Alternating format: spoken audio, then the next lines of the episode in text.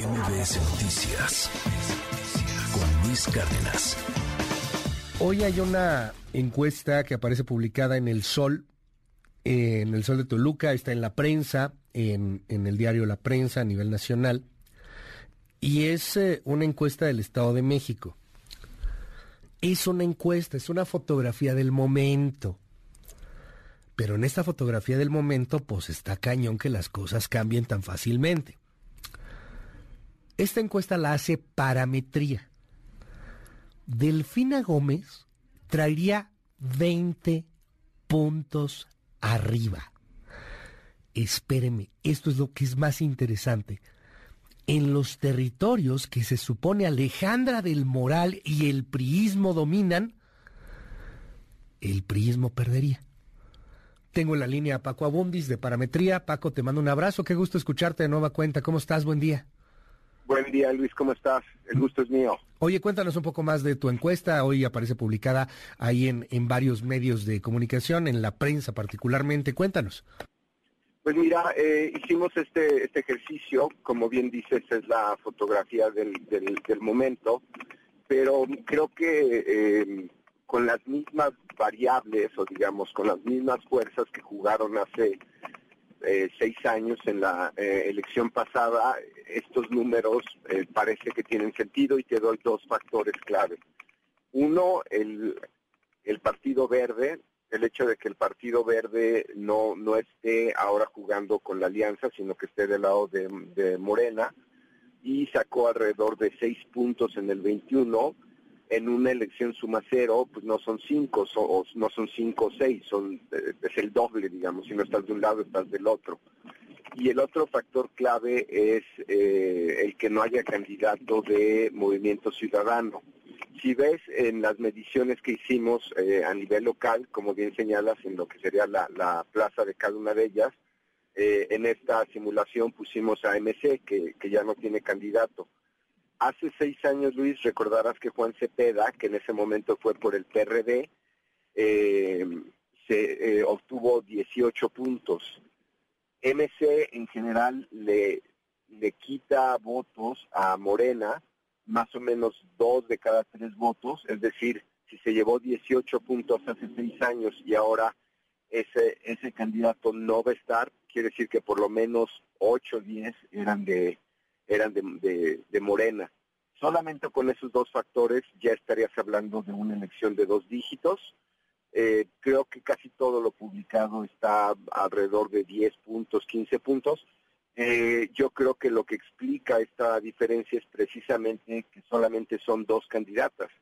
Entonces se, se, polarizan las, las, las, preferencias y creo que, eh, como bien dices, pues falta muy poco tiempo para la, para la elección.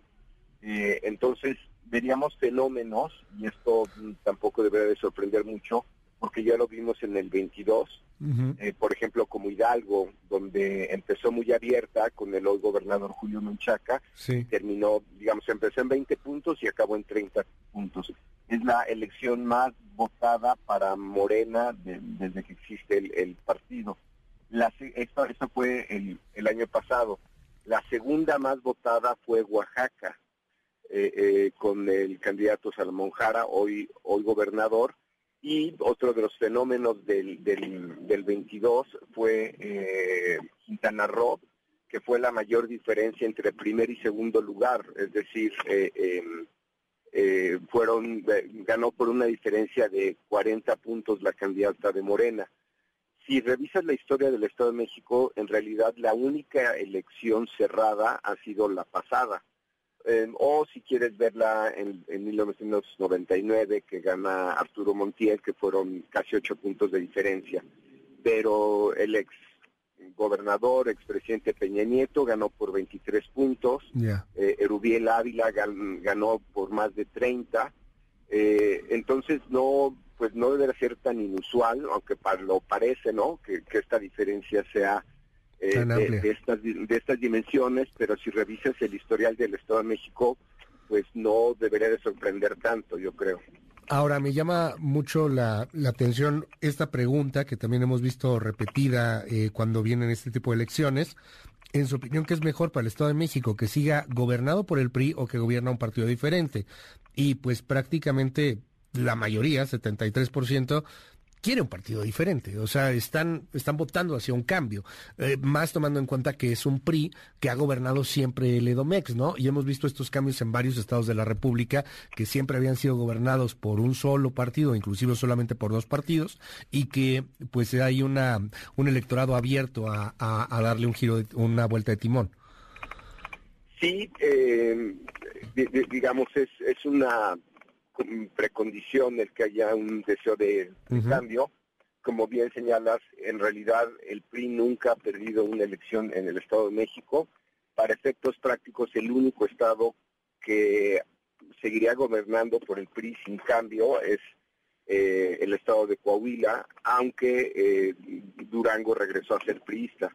Pero, digamos, hay prácticamente solamente dos estados que no han cambiado de, partido y es eh, el Estado de México y Coahuila, que son donde tenemos elecciones este, este año.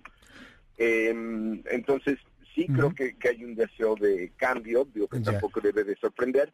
Ahí un poco la, la, pues la razón por la cual se pensaba que no necesariamente eh, Morena tendría una, una elección fácil es precisamente porque es el partido en el gobierno, ¿no?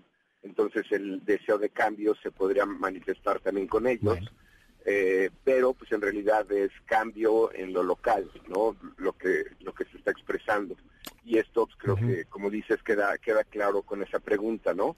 Oye, em, déjame para cerrar, eh, preguntarte sobre el asunto de los territorios en el Estado de México. O sea, el hecho de que territorios que a lo mejor dominara más el priismo serían pues perdidos frente a Morena, de acuerdo a la foto del momento. Sí, sí, eh, es que cuando, y esto si recuerdas ya en algún sentido ya sucedió, es decir, eh, en el en el 18 el hoy el hoy presidente López Obrador ganó en varias de esas plazas, plazas priistas, incluida por ejemplo eh, Atlacomulco, ¿no? Que es el histórico lugar centro del, del, prismo, pues ahí también. Eh, y, y, bueno, como más antecedentes, eh, Luis, te diría que, que en realidad hace seis años, de candidato a candidato, eh, Delfina Gómez le ganó a Alfredo del Mazo, es decir, ella solo por Morena y el Soro por, por el PRI, pero con la alianza precisamente que, que tenía eh, el, el PRI del Verde y, Nueva Alianza termina dándole la vuelta y gana por 2.8. Pero, pero en realidad, eh, digamos, Morena ya le ganó al PRI de partido a partido, de candidato a candidato. Es decir, esto, esto ya pasó en algún sentido. Y como las alianzas se reconformaron, pues creo que exactamente con las mismas fuerzas hoy este, este número parece que, que no es tan difícil de explicar. Vamos a seguir muy de cerca ahí el, eh, la encuesta. Está disponible a nivel nacional en el diario La Prensa, en el Sol de Toluca y en el Estado de México.